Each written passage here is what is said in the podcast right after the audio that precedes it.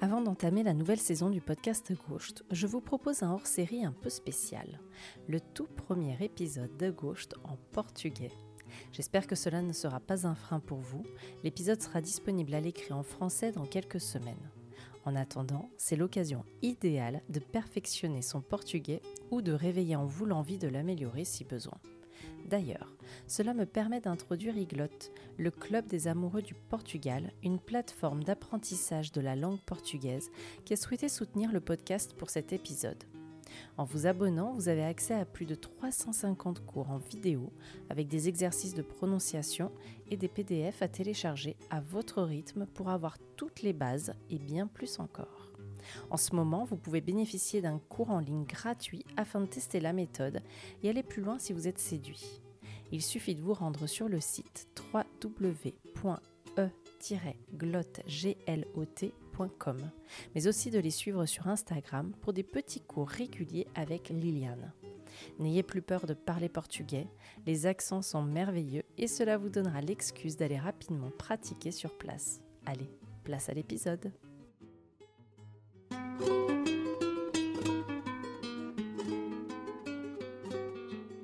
Hola, tudo bem Je suis Céline. Je suis née en France, mais j'ai toujours eu la tête au Portugal, mon pays de cœur. Alors je l'ai exploré, je l'ai étudié et aujourd'hui je veux t'emmener en voyage avec moi dans l'intimité d'hommes et femmes d'origine portugaise dont le destin les a parfois embarqués à des milliers de kilomètres de leur terre natale. Des histoires imprégnées de saudade, de courage et d'humilité comme un héritage aux générations d'après qui continuent d'écrire l'histoire de ce pays. Bonne traversée et à déjà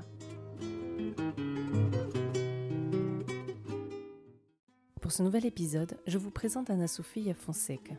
Journaliste de formation, elle travailla pendant de nombreuses années dans des médias portugais comme le titre Expresso, mais aussi beaucoup pour la télévision avec la chaîne SIC. Conteuse d'histoire, amoureuse du cinéma, c'est après plus de 20 ans de carrière dans le journalisme qu'elle décida de se lancer dans la réalisation. Elle souhaitait avoir le temps de porter à l'écran des histoires, et c'est celle de la diva aux pieds nus, Cesaria Évora, qui vint l'accueillir. Oui, car Anna Sofia Fonseca a un lien particulier avec le Cap Vert, d'où son mari est originaire et où ils se rendent très régulièrement en famille. Une population marquée par la générosité de celle qui toucha le monde entier par sa voix et son authenticité à une époque où elle était bien loin des stéréotypes de l'univers musical. Cesaria, raconté par Anna Sofia, c'est un travail de plus de 5 ans à la recherche d'archives auprès de ses amis, de sa famille et parfois de petits miracles qui se produisent avec des cassettes inédites. Je vous invite à faire connaissance avec Anna Sofia et à découvrir son travail, un hommage à une artiste qui marqua des générations par sa liberté et sa voix dans une langue que le monde découvrait, tout comme le Cap Vert. Bonne écoute et à déjà! Chamo-me Sofia Fonseca, venho de Lisboa, onde moro. Na verdade, moro em Lisboa com o pé também em Cabo Verde, onde vou muitas vezes, porque tenho uma casa em São Vicente, tenho dois filhos, sou casada e gosto muito de contar histórias. Eu sou jornalista de formação e de profissão. Durante mais de 20 anos uh, publiquei em vários órgãos de comunicação social em Portugal, Expresso, muito na SIC, e há uns anos uh, agarrei também uma paixão antiga, que é a paixão pelo cinema, pelo cin e comecei a trabalhar muito cinema documental. Uh, eu tenho uma casa em São Vicente, no Mindelo. O meu marido é cabo-verdiano e tenho dois filhos que são portugueses e cabo-verdianos, e aquela é também a minha casa, a minha terra.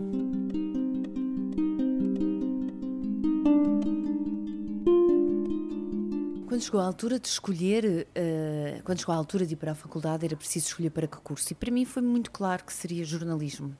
Uh, não só porque tinha aquele sonho que acho que nós todos temos, e ainda bem na juventude, e é bom que continue vida afora, de tentar mudar o mundo. Hoje em dia acho que se conseguirmos ajudar a vida de alguém já é bastante importante e gostava de escrever, e gostava de contar histórias, e gostava de ouvir histórias, e gostava de cinema, e por isso o único curso que me fez sentido naquele momento foi comunicação social. Comecei a trabalhar muito cedo, ainda estava a estudar, eh, eu fiz Erasmus em Itália e logo a seguir, ao regressar a Lisboa, comecei a trabalhar. Antes já tinha feito um estágio num jornal que já não existe, que era a Capital, e as coisas foram acontecendo. Tive a sorte de fazer logo reportagem e percebi que era aquilo que eu gostava. Era, eu gostava de andar na rua, de ouvir as pessoas, de perceber as pessoas, de ouvir o outro e de poder contar as suas histórias. Eu, eu comecei pela escrita, depois fui para a, a, a televisão. Durante muitos anos publiquei e, e, tenho uma relação especial com o canal, com a SIC. Publiquei várias grandes reportagens, tive vários programas de, de cariz documental. Uh, foi uma experiência maravilhosa. Eu gosto muito de. e que me mostrou que realmente gosto, é muito bom, é muito forte e é, ajuda a contar. É, Conta-se histórias de outra maneira quando se tem a imagem e o som, quando se pode jogar com esses dois universos. Os anos foram passando e a certa altura eu sempre tive um, uma paixão por cinema e a certa altura senti que queria aprender outras coisas, que queria contar histórias noutra linguagem. Há uma grande a linguagem audiovisual e a linguagem cinematográfica são bastante diferentes e aliás é um é um desafio para quem fez televisão aventurar-se no cinema, porque é quase como se tivéssemos, não digo esquecer, mas como se é preciso mudar, é preciso mudar a linguagem, porque são linguagens realmente diferentes e isso é um desafio uh, que, me deu, que me tem dado bastante gozo fazer. Sinto que o cinema me dá a possibilidade de contar as histórias com outro tempo, com outra profundidade, com outra preocupação com a estética também e hum, com outra profundidade e com outro tempo. Primeira vez que eu pensei que devia ser feito um filme sobre a Cesária Évora foi uns dias depois, dois, três dias, não me recordo, de, do seu funeral. Eu lembro-me de estar à porta de casa e ficar a ver as pessoas a passar e de ver tanta tristeza no olhar e que estava uma atmosfera triste naquela terra, mas ao mesmo tempo era uma atmosfera de tristeza e de hum, reconhecimento. Isso fez-me pensar que, que, seria bom ver, ver a sua história no cinema.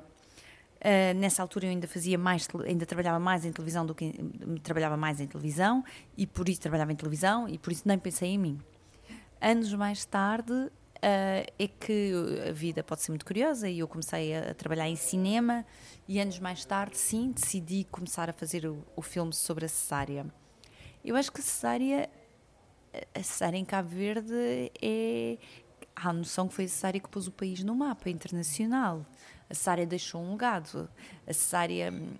Podemos dizer que a cesárea uh, deixou eu, alguma orfandade, no sentido que a cesárea era uma pessoa extremamente generosa e que ajudava toda a gente. A cesárea vivia numa casa de portas abertas, com uma panela ao lume o tempo inteiro e à sua mesa todos se sentavam, todos tinham lugar, sem qualquer distinção, sem fazer qualquer espécie de diferença. Sara era uma pessoa do povo, era uma pessoa simples. E esses eram os seus grandes amigos, eram as pessoas do povo, as pessoas mais simples.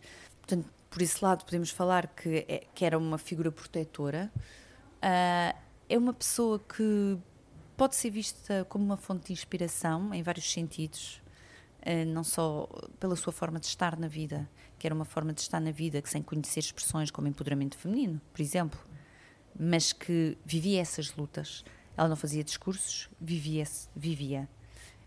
Um, é uma história inspiradora também porque nos faz acreditar que a vida de qualquer um, independentemente de onde vem, pode mudar a qualquer instante mas acima de tudo é uma história que nos faz pensar no mundo que nos rodeia e no papel que podemos ou não ter nesse mundo uh, e num tempo conturbado como o que vivemos, com as extremas direitas e radicais a, chegarem em posições de poder, uh, que nos faz pensar em como é importante ter empatia para com o outro, olhar para o outro, ter curiosidade, saber calçar os sapatos do outro.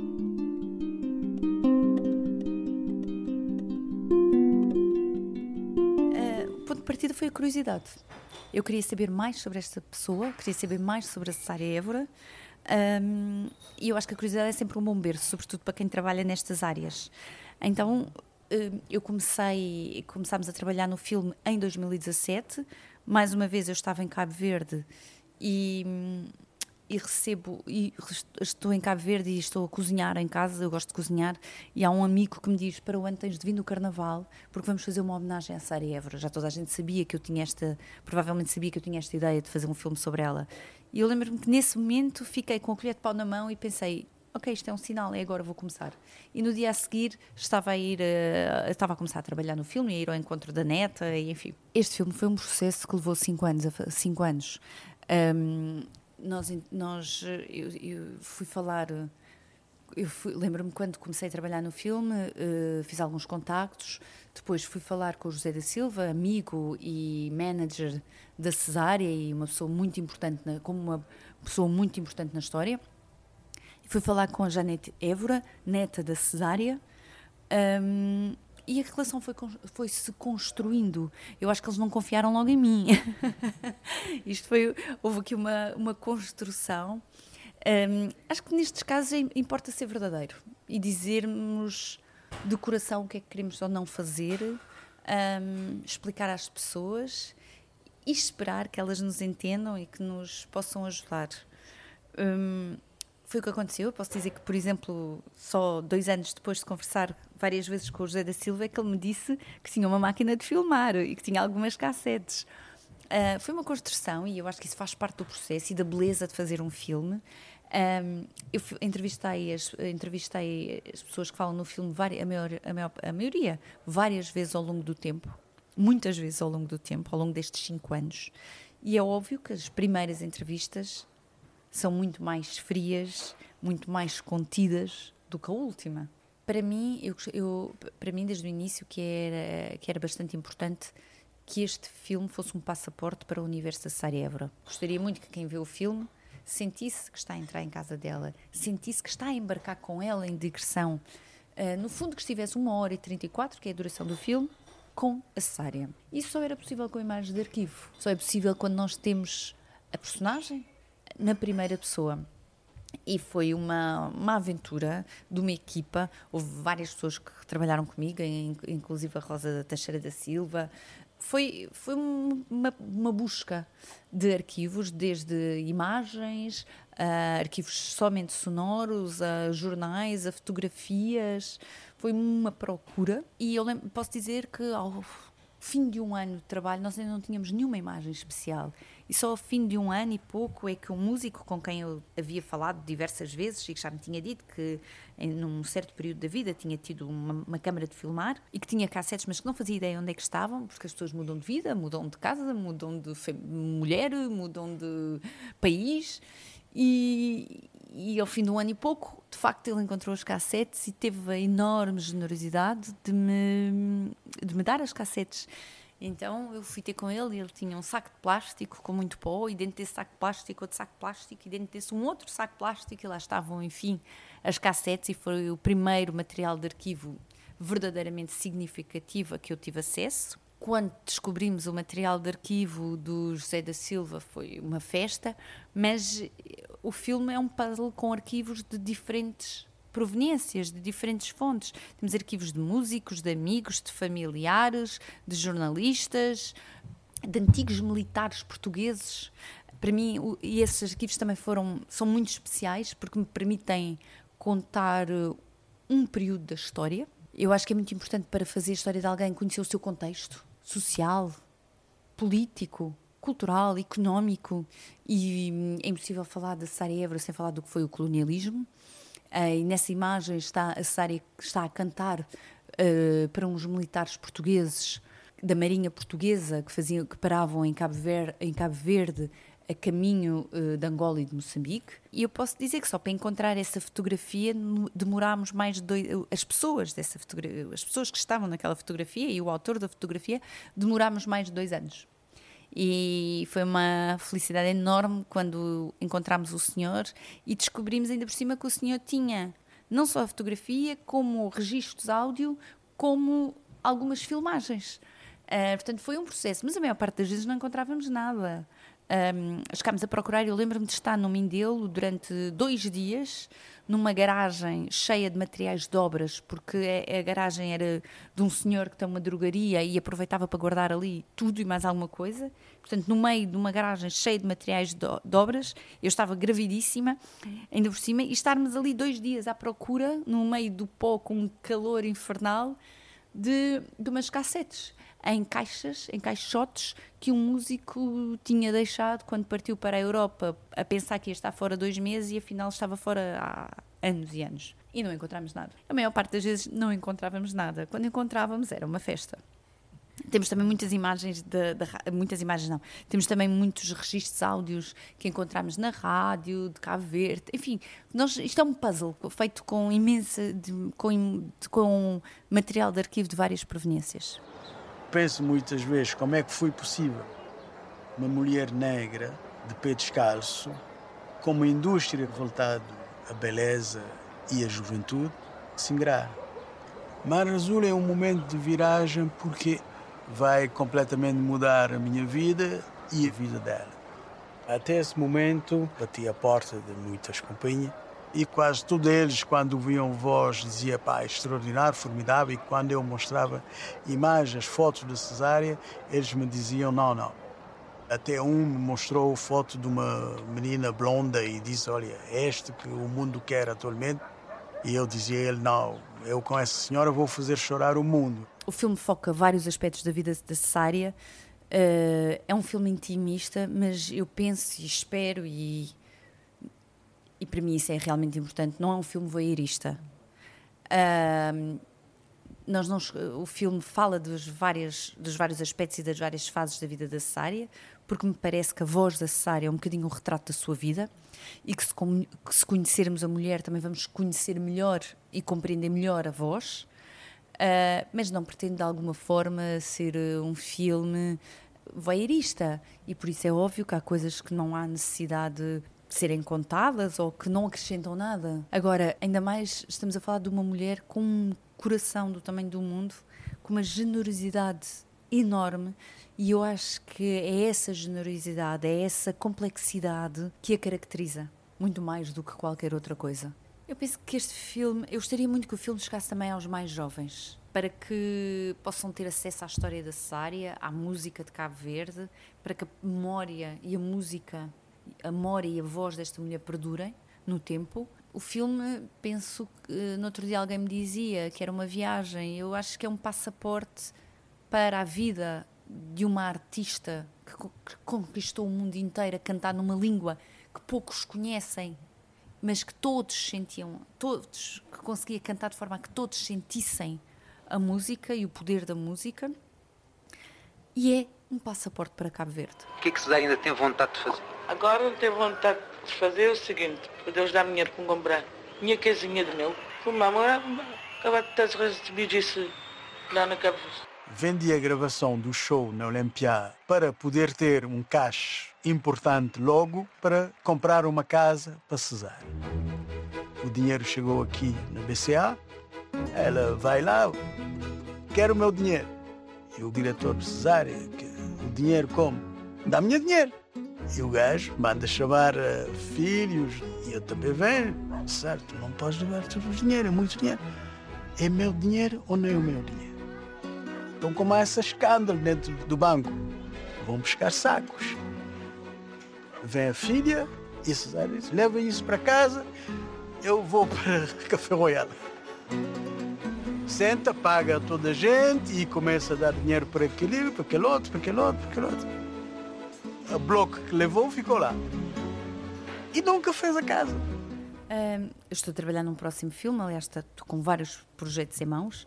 Uh, um, dos, tenho, um dos filmes que estou, em que estou a trabalhar é um filme com uma história incrível que envolve a história de um homem e envolve Portugal e Moçambique.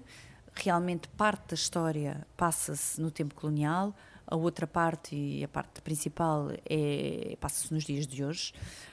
Um, eu acho que é importante falar da guerra colonial porque também me parece que é importante falar, de, porque também há temas que para mim são realmente importantes, como por exemplo o racismo, como a questão da igualdade de género, uh, da emancipação feminina. Neste caso, este filme fala sobre o colonialismo. uh, também, além de falar sobre outras coisas, e, e creio que é preciso compreender o passado para construir o futuro numa perspectiva até numa perspectiva positiva. Se não tivermos memória, não temos nada. E porque o racismo continua, é um tema, infelizmente não é passado, é um tema presente nos nossos dias, na nossa sociedade, nas nossas.